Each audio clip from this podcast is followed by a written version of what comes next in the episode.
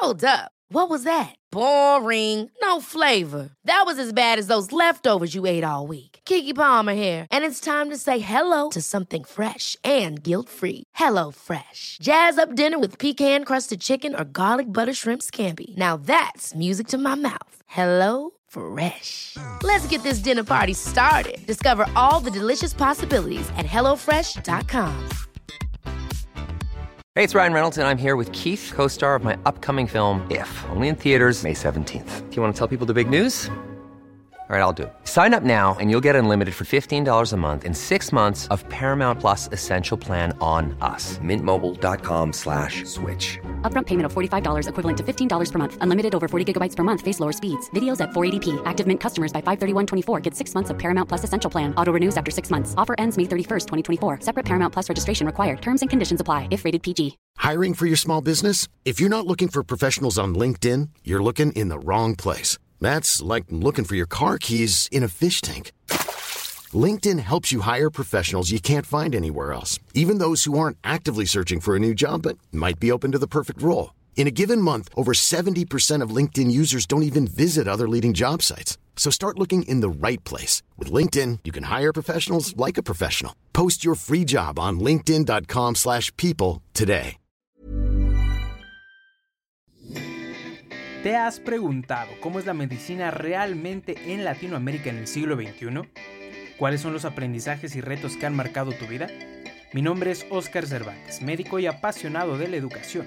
Busco ayudarte en tu superación académica y además aquí puedes escuchar las mejores historias de la mano de médicos no convencionales y personajes fuera de serie que se han vuelto un punto de referencia en sus ámbitos.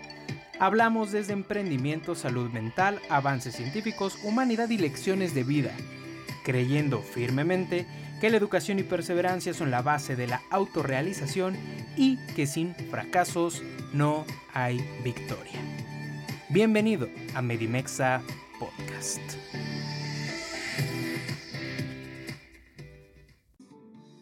De comenzar con el episodio del día de hoy, te quiero invitar a Medimex Academy en Patreon, la comunidad web ideal para el médico.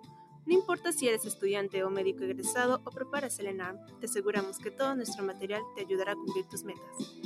En Medimexa hemos formado una comunidad creciente que te ofrece clases de los temas médicos más importantes, masterclass de cuatro módulos en ARM, repasos semanales en vivo e invitados especialistas en vivo.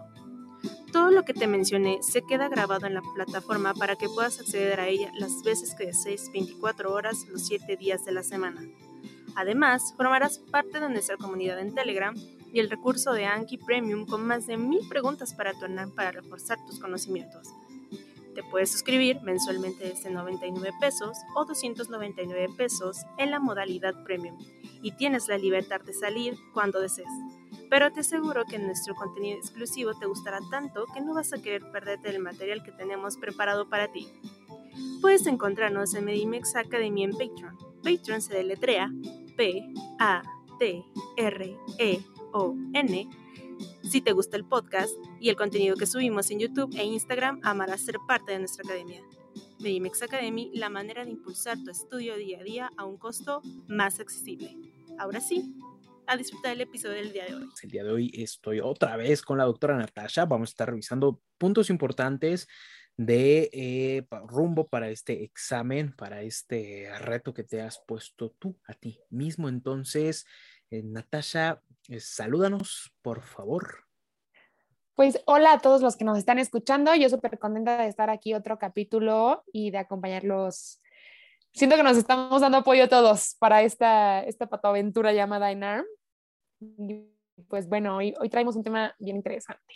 Hoy traemos un tema bien interesante que prácticamente es, son cuatro, son cuatro temas, que es la patología respiratoria neonatal. Súper, súper preguntado. Tal vez, eh, me parece que ya hay un par de podcasts anteriormente de esto, si mal no recuerdo. Sin embargo, pues aquí lo vamos a hacer un tanto diferente porque es una dinámica entre, pues, estar eh, aventándonos estos temas. Entonces, prácticamente vamos a empezar con la apnea prematura. Oh, no, no es la apnea prematura, la apnea es la apnea del prematuro, prácticamente es la apnea del prematuro. Entonces, prácticamente la apnea del prematuro, ¿cuál es la definición? Es prácticamente una pausa respiratoria de más de 20 segundos en menores de 37 semanas de gestación con presencia de bradicardia. Esta puede ser de una etiología central, periférica mixta y se va a estar generando por la inmadurez anatómica de los centros respiratorios por una lesión a nivel de la sinapsis de estos centros respiratorios. ¿Qué más nos pudieras contar de esto? Pues acuérdense que aquí factores de riesgo justo va a ser una lesión a nivel del sistema nervioso central o alguna infección. Y dentro de la clínica vamos a tener dificultad respiratoria, ¿no? que esta es como muy, muy clásica. Y algo bien importante aquí y que yo recomiendo que repasemos mucho es la escala de Silverman Anderson, que es súper clásica que la, que la pregunten. Pero aquí acuérdense que el diagnóstico va a ser súper clínico y un punto clave es que va a aparecer el segundo o tercer día. Siempre investiguemos anemia, descartemos sepsis y bueno, también se puede hacer una polisomnografía, ¿no? En prematuros es una opción. Y ya en tratamiento, pues mucho, y esto creo que ahorita no se nos olvida porque funciona mucho también en COVID, ¿no? Lo de la famosa posición prona. Esto también le sirve a los, a los bebitos. A estos bebitos. Y yo ahorita recuerdo justo que en uno de los simuladores que he hecho, esta es una pregunta que me han hecho varias veces, ¿cuál es eh, tratamiento para estos bebés? Acuérdense de metir santinas porque estos van a aumentar el AMP cíclico. Y del primera elección, cafeína y después ya la teofilina. Cafeína, cafeína, no se les olvide. súper, súper, súper importante el tratamiento en este caso. Acuérdense esto, la las metilxantinas o xantinas o como lo quieran decir, y la cafeína o la teofilina, súper importante. En cuanto a la taquipnea transitoria del recién nacido, prácticamente se va a estar definiendo como una alteración pulmonar no infecciosa cuando tenemos, obviamente, taquipnea más de 60 respiraciones por minuto. Es muy común en los recién nacidos a término y prácticamente se va a estar resolviendo solita, de 24 a 72 horas, en muchas ocasiones sin tratamiento.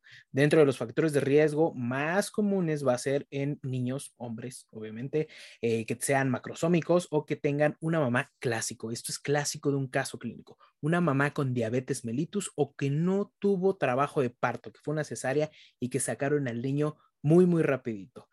Eh, prácticamente, ¿qué nos puedes contar? Aquí, eh, platícanos un poquito más sobre la clínica y en cuanto al diagnóstico, porfa.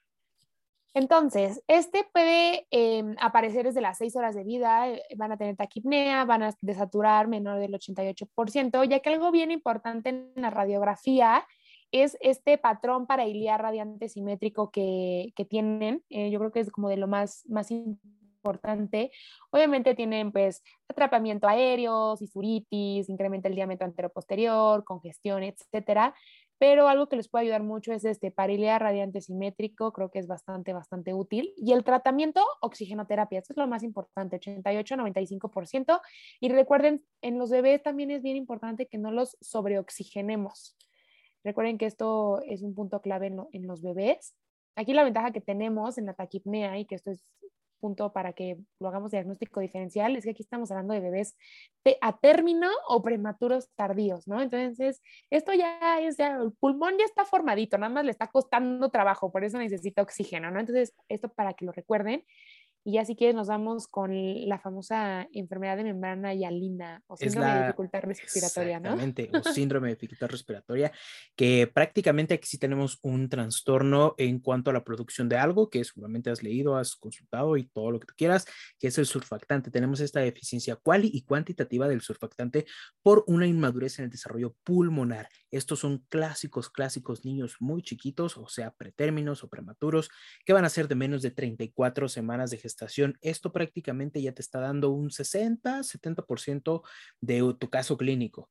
Eh, acuérdate que los neumocitos tipo 2 son inmaduros e incapaces de producir el, el surfactante correcto y la fase de la producción de neumocitos tipo 2 se va a estar realizando en la etapa sacular de la formación del el feto.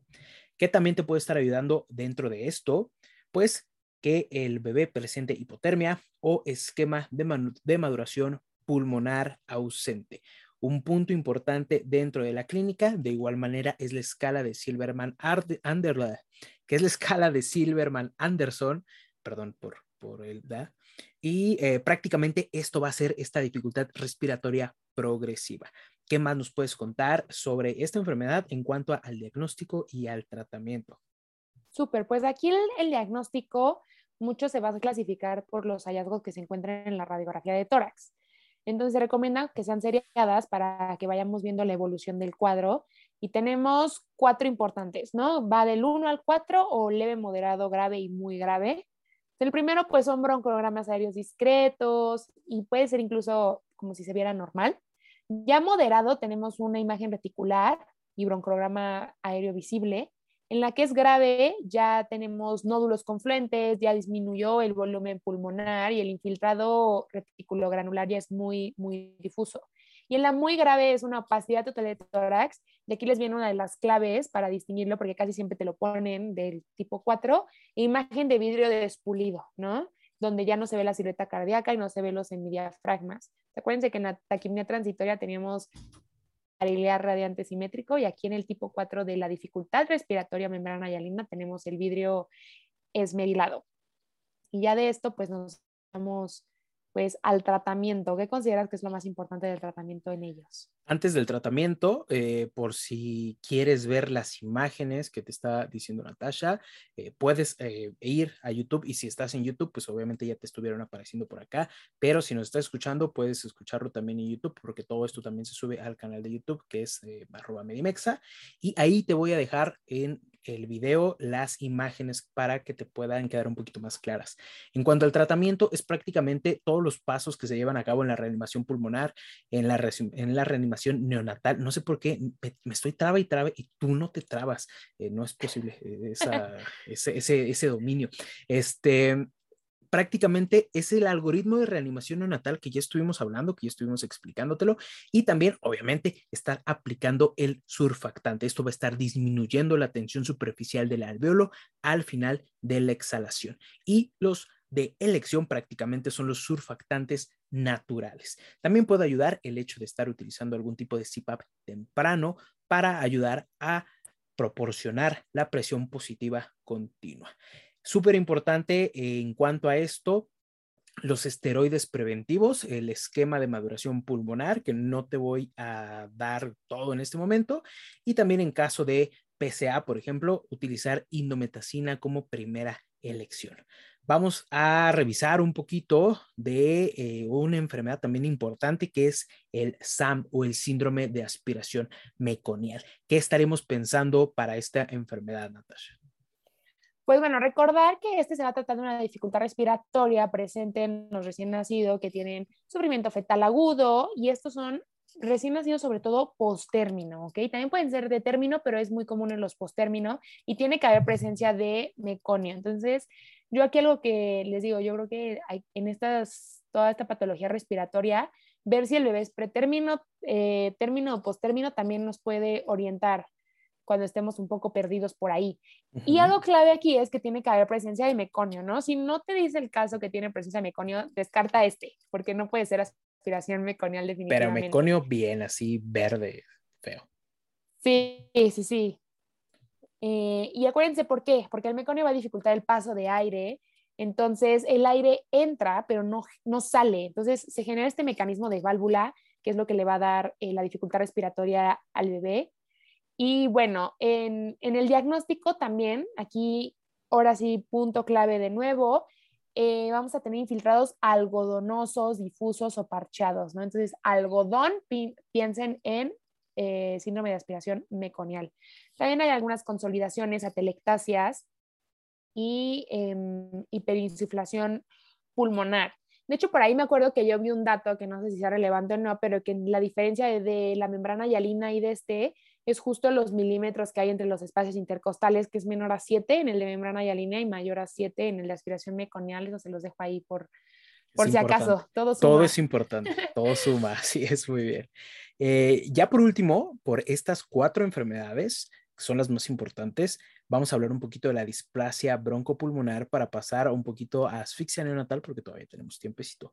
Entonces, la displasia broncopulmonar es prácticamente la necesidad de oxígeno suplementario de estos bebés durante más de 28 días. Esto es lo que va a estar generando la displasia broncopulmonar, principalmente en recién nacidos que son de menos de 36 semanas de gestación. En estos casos, obviamente hay antecedentes de ventilación mecánica invasiva.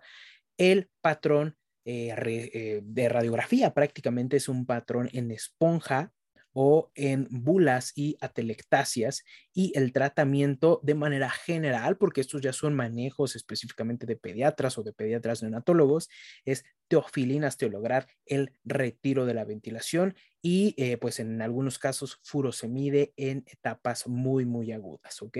Entonces, con esto concluimos prácticamente las cuatro enfermedades importantes de los síndromes o de la patología respiratoria neonatal. Pero vamos a hablar entonces un poquito de la asfixia neonatal, que no es lo mismo, ¿ok? Entonces, ¿cuál es, ¿cuáles son los puntos? ¿Cómo se define la asfixia? Súper. Lo único que me gustaría agregar un poquito ahí para recordarles en displasia broncopulmonar es que estos bebillos van a tener mucho riesgo de hipertensión pulmonar. Y de hecho la mortalidad puede ser del 10 al 20% el primer año de vida entonces, pues bueno, nada más para que lo tengan aquí presente, porque creo que, creo que es importante. Luego nos preguntan esos porcentajes que nos sacan así de, ah, esto no lo tenía, no lo tenía presente. Pero bueno, vámonos a la asfixia neonatal, que definitivamente no, no es lo mismo y esta tiene pues algunos puntos importantes y sobre todo tres, porque si no cumple, tiene que cumplir estos tres puntos porque esa es la definición.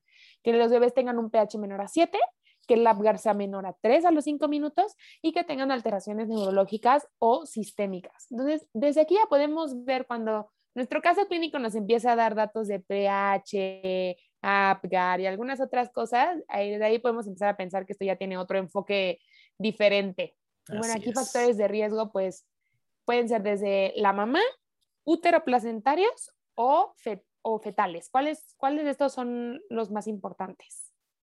Dentro de estos, los maternos, por ejemplo, sería la hipertensión, la hemorragia, algún tipo de infección. Los placentarios prácticamente serían las alteraciones a nivel del cordón umbilical o bien alteraciones placentarias como un desprendimiento prematuro de placenta normo inserta. Es súper, súper importante que ya hablaremos un poco de esto más adelante. En cuanto a los fetales, puede ser una frecuencia eh, cardíaca fetal elevada o bien una restricción del crecimiento intrauterino.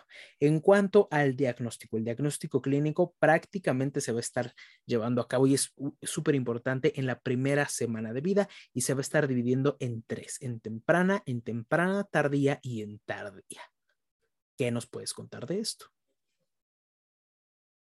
Pues aquí son, eh, hay que dividirlo por los datos que nos van a dar, así es como lo vamos a dividir, ¿no? Si es temprano, temprano, tardío tardío.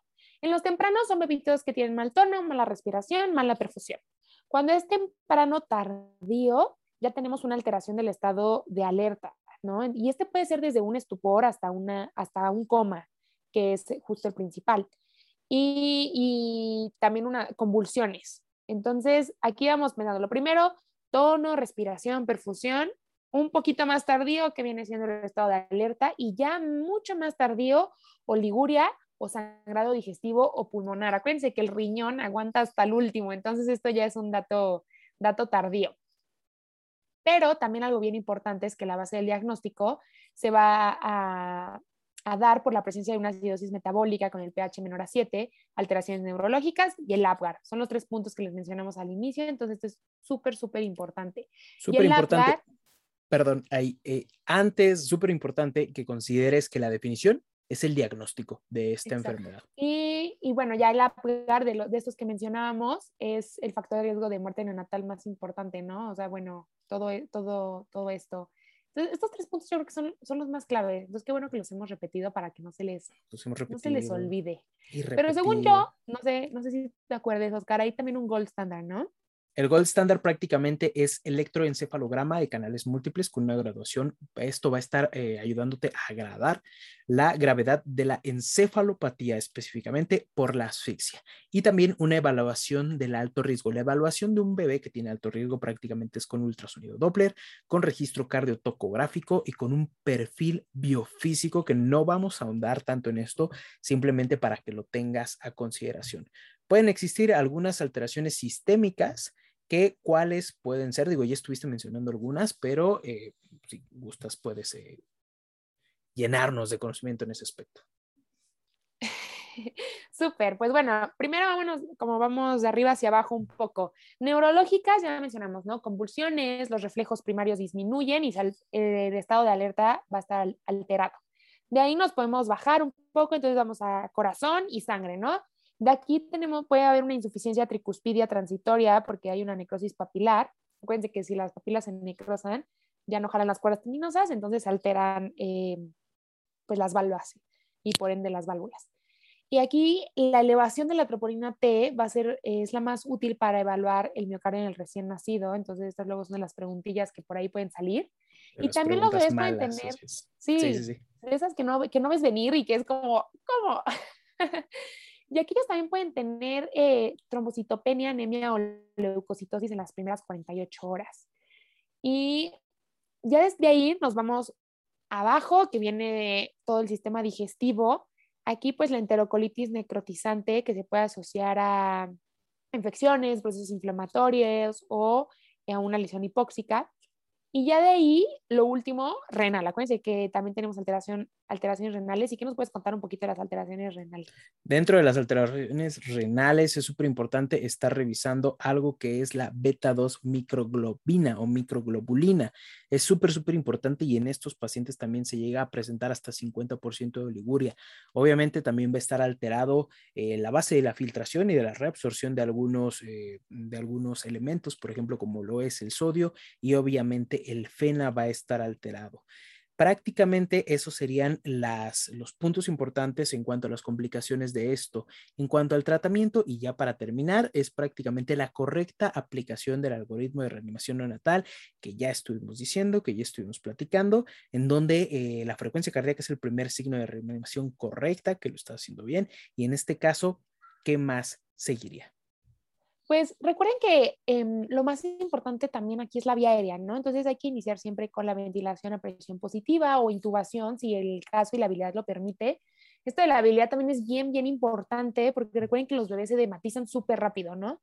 Entonces, si intentamos intubar y vemos que no lo estamos logrando, ya mejor llamar al experto o no volverlo a intentar. Si se puede desde un inicio llamar al experto, es lo ideal. Y bueno, aquí yo creo que les recomiendo mucho revisar el podcast que, que ya grabamos de el algoritmo de reanimación natal. Aquí andamos un poquito, justo andamos un poquito más. Y bueno, algo clave también sería la neuroprotección, ¿no? Que lo único efectivo va a ser la hipotermia en los casos graves y hay que evitar mucho la hipo y la hiperglucemia. Y al final, pues algunos fármacos que yo creo que es importante saber cuáles se tendrían que dar, porque recuerden que las convulsiones fue algo que estuvimos mencionando constantemente en este podcast, que serían fenobarbital y fenitoína, ¿no? Así es, el fenobarbital y la fenitoína serían los medicamentos de elección para convulsiones en neonatos. Acuérdense que son niños que tienen asfixia natal y que van a estar por definición presentando alguna alteración a nivel neurológico. Vamos a dejar hasta aquí este episodio de este podcast. Te agradezco muchísimo, muchísimo, Natasha, el tiempo y como siempre, un gusto estar platicando de esto. Muchas gracias.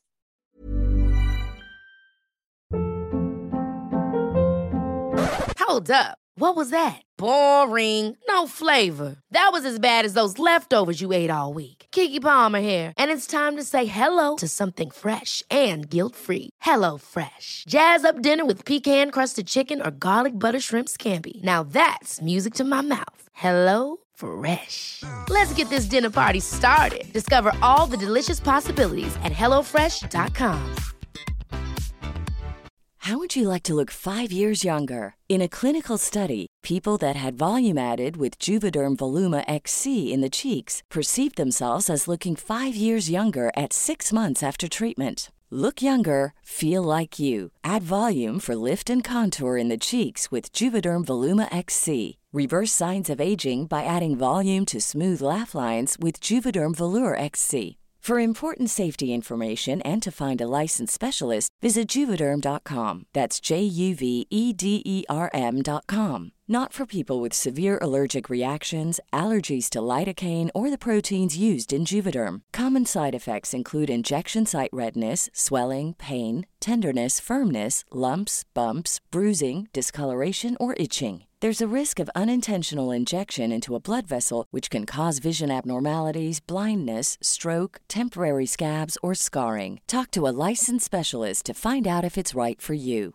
Hey, folks, I'm Mark Marin from the WTF Podcast, and this episode is brought to you by Kleenex Ultra Soft Tissues your ally to help tackle your allergy symptoms this season. I love the change of seasons, but nobody loves pollen and all those other things floating in the air that make you sneeze during this nice weather. Kleenex Ultra Soft Tissues are hypoallergenic and allergist approved. So fight back against watery eyes and runny noses without worrying about irritating your skin. For this allergy season, grab Kleenex and face allergies head on.